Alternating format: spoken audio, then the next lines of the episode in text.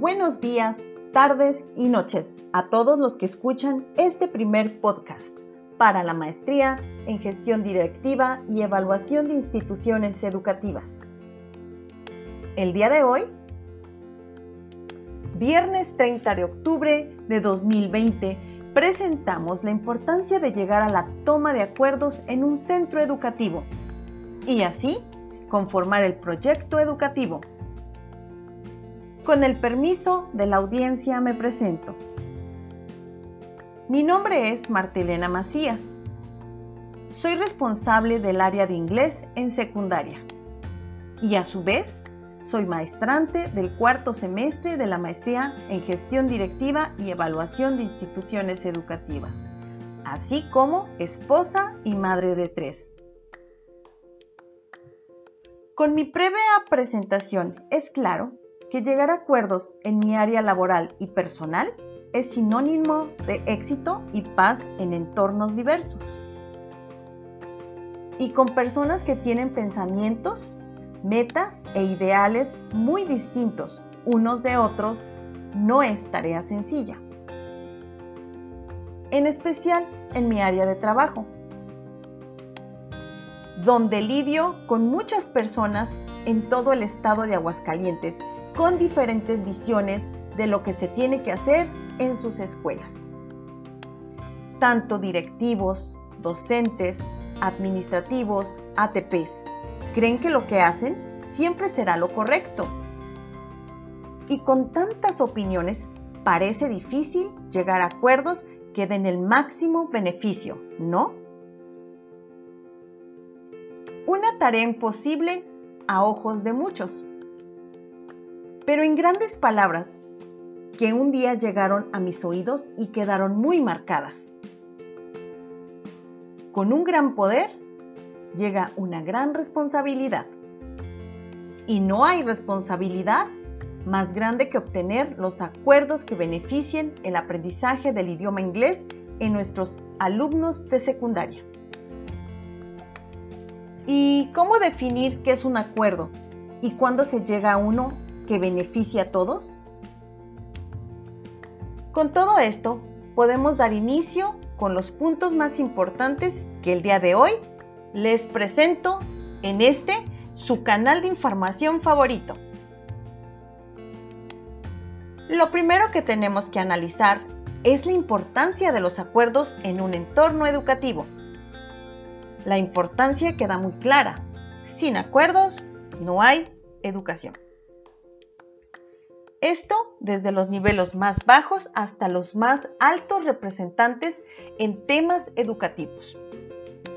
Si bien no todas las opiniones se pueden cumplir, los acuerdos aseguran que en la mayor parte quede en beneficio de la educación y que los proyectos que aseguren el mayor éxito. Ahora que la importancia queda más clara.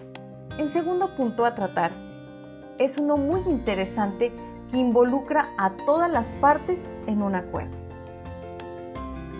Es posible que una decisión respete las opiniones de todos y el beneficio sea equitativo? ¿Qué dificultad hay a la hora de llegar a acuerdos? Muy bien, oyentes, la parte más difícil de mi trabajo es lo relacionado a esto. Así que, contestando a las preguntas de este punto, la respuesta fácil es no no siempre existe una forma donde todas las partes queden conformes. Sin embargo, conseguir el equilibrio de beneficios entre todos los involucrados es una de las aptitudes que un líder debe tener.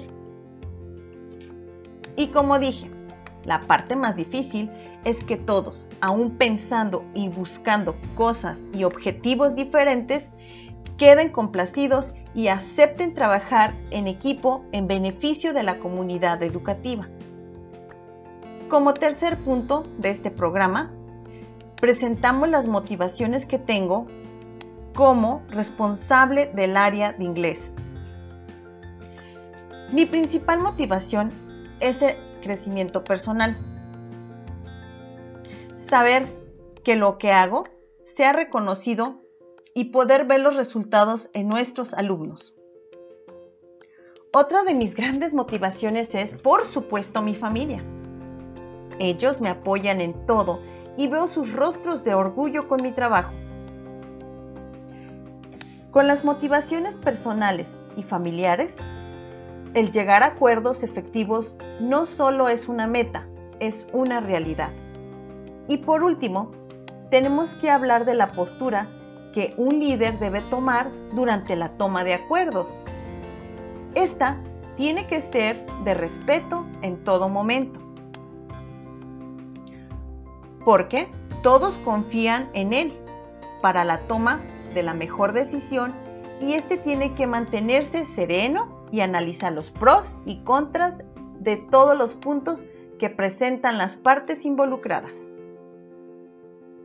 Y las partes, en este caso docentes, necesitan la preparación para exponer sus ideas y el mayor respeto posible. Les damos las gracias por quedarse al final de esta primera edición de su nuevo podcast favorito, donde pudimos dar un breve análisis de las partes que integran a los acuerdos basados en mi experiencia y la teoría educativa.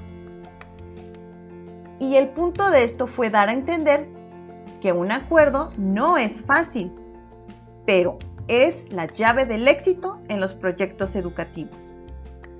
Sin más que decir, su host, Ellen Macías, se despide.